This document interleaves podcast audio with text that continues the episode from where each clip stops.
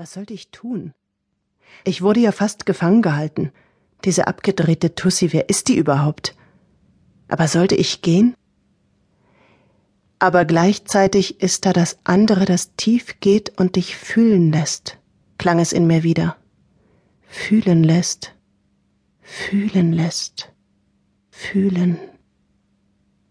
Wie lange war das her? Ich weiß, dass es nicht logisch oder nur schwer nachvollziehbar ist, aber irgendetwas in mir wollte nicht gehen.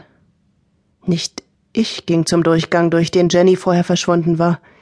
Die Melaue in mir empörte sich. Was tust du da? Ruf deinen Kerl an und verschwinde hier. Du lässt dich nicht ficken und bezahlst dafür. Aber da war noch etwas anderes in mir. Dieses andere wollte wissen, was Jenny meint. Es sehnte sich nach etwas, das ich nicht beschreiben kann. Entschuldigung. Schüchtern steckte ich meinen Kopf durch den Perlenvorhang und später in einen dunklen Korridor.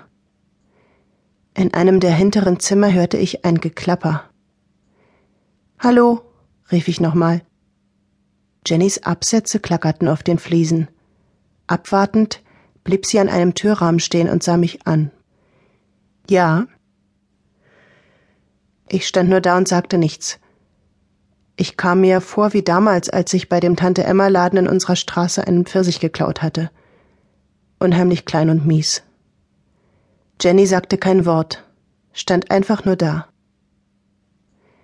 Nach einer Ewigkeit des Schweigens sagte ich mit dem letzten Rest Selbstbewusstsein, ich hab's mir anders überlegt. Dann komm rein. Sie ging einen Schritt zurück und machte eine einladende Geste in den Raum. Im Unterschied zu dem Eingangsbereich war hier nun wirklich jede Farbe verschwunden. Ich musste unseren Klinik-Joe mal herschicken. Der steht total auf Klinikbehandlung. Der Raum würde genau seinen Geschmack treffen.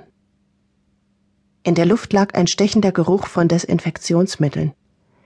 An der Decke prangte eine riesige OP-Lampe mit einem langen Arm zum Verstellen. In der Mitte des Raumes stand eine Art Bock mit einer gepolsterten Ablage in jeder Ecke und einem V-förmigen Ausschnitt an einer Seite. Darunter war eine Liege aus Edelstahl, die mich an eine Leichenliege erinnerte, die sie immer in Krimis zeigen. In der linken Ecke neben dem Eingang teilte ein weißer Paravent eine Umkleideecke ab. Dahinter befand sich ein Stuhl, ein Spiegel und ein Kleiderhaken. An der rechten Wand vom Eingang aus gesehen bildete eine Schrankwand mit Schubladen und Türen eine lange Front aus Edelstahl. Jenny stand in der Raummitte, neben dem Bock. Karl saß auf einem Hocker dicht neben ihr. Als ich eintrat, erhob er sich. Du kannst dich da drüben ausziehen, sagte Jenny mit einer Handbewegung in Richtung Paravent. Soll ich dir behilflich sein? fragte Karl nüchtern. Nein, danke, ich komm schon klar, wehrte ich ab und ging in meine Ecke. Langsam zog ich meinen Mantel aus und hängte ihn an den Kleiderhaken an der Wand. Dann folgten T-Shirt, BH und zum Schluss der Minirock. Ich betrachtete mich im Spiegel. Mein großer, schlanker Körper bildete einen krassen Gegensatz zu meiner DD-Silikonbrust. Die schokoladenbraune Haut habe ich von meiner brasilianischen Mutter. Mein Vater hatte sie aus einem Urlaub als Souvenir mitgebracht. Der häufigste Spruch von Leuten ist immer, wo kommst du denn ursprünglich her? Mein europäisch-karibisches Aussehen ist mein größtes Kapital.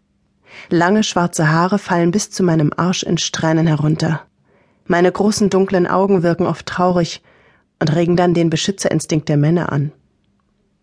Meine Oma nannte mich früher immer die kleine Ishnatar, eine Voodoo-Göttin, die ihrem Geliebten den Verstand raubt, wenn dieser ihr in die Augen schaut, weil kein Mann mir etwas abschlagen konnte.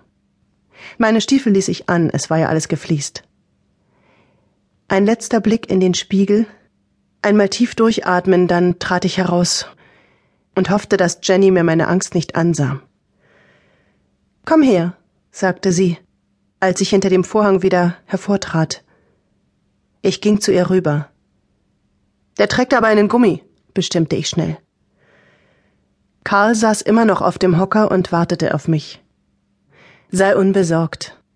Bis es dazu kommt, dauert es noch ein wenig, entgegnete Jenny gelassen. Zögernd kletterte ich auf die komische Konstruktion. Leg deinen Oberkörper bitte hierhin, dirigierte sie mich beim Besteigen. Ich lag mit dem Bauch auf einer weichen Ablage aus Kunstleder, die Arme auf zwei Lehnen abgelegt.